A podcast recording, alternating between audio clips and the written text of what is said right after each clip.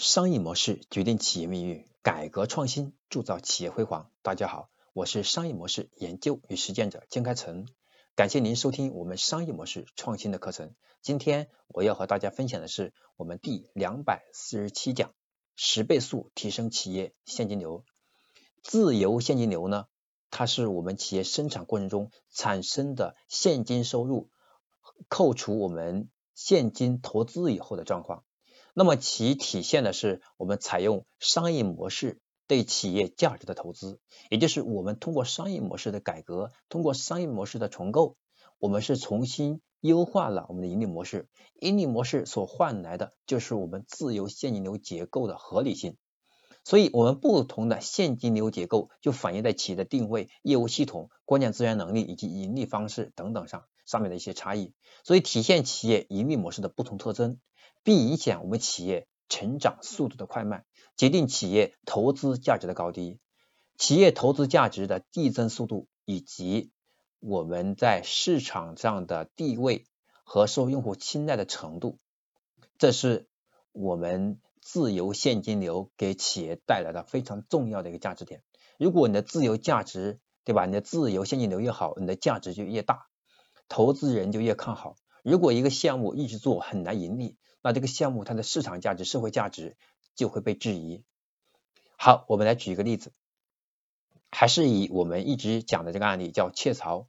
蒸馏咖啡这个项目。一开始提供的是我们的蒸馏咖啡的全套解决方案，采用的是业务系统集成性比较高，需要的是资本性规模，对不对？因为前期你的生产型设备、大设备，你得要大量资金呢，现金收入减去现金投资后的自由现金。以及资本收益，它反而是下降。为什么？因为你前期的钱都投资在设备上，短期之内你的产品没有大规模生产，你的利润、你的自由现金流肯定受影响啊。因为你的它不像做 C 端，不像做终端市场，你是卖设备的，所以意味着说你是做 To B，做 To B 和做 To C 的区别是，做 To B 它是一个漫长的过程，但金额大，但它天花板也很明显。所以在雀巢咖啡蒸馏项目，它的后期是仅仅负责咖啡胶囊的品牌管理和销售，咖啡机的生产、销售、渠道建设、维护等等都交给了合作伙伴。虽然现金收入规模减少了，但是它的整个自由现金流的状况和结构就更好，它整个的经营效益和资本收益反而是在十倍数的增长。我们举个简单例子吧，阿里巴巴和淘宝的区别是什么？阿里巴巴是在做 to B 做黄页，所以当它能够把中国能覆盖的中小企业覆盖了一遍，就意味着下一个问题，它的天花板就来了。那它如何解决天花板呢？它解决了 B，B 的产品是卖给谁？是卖给 C，所以它要建一个 C 的平台。当淘宝出现以后，阿里的数据就十分漂亮，就整体的整体的自由现金流就获得了十倍数的增长，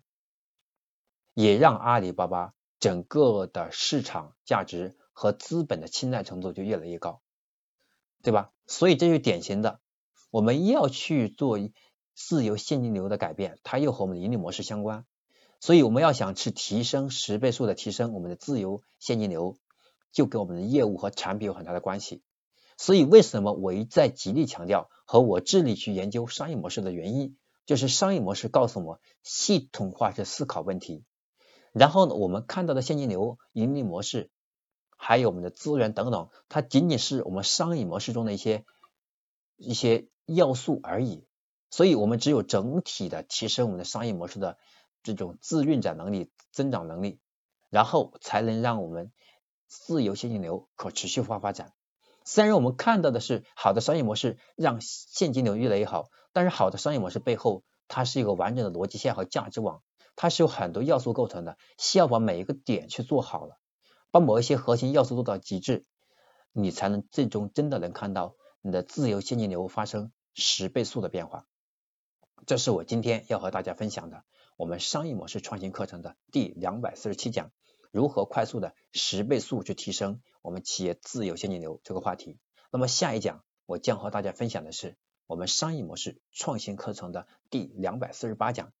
到底谁才是企业发展的最得力的推手？我是商业模式研究与实践者金开成，我们下堂课再见。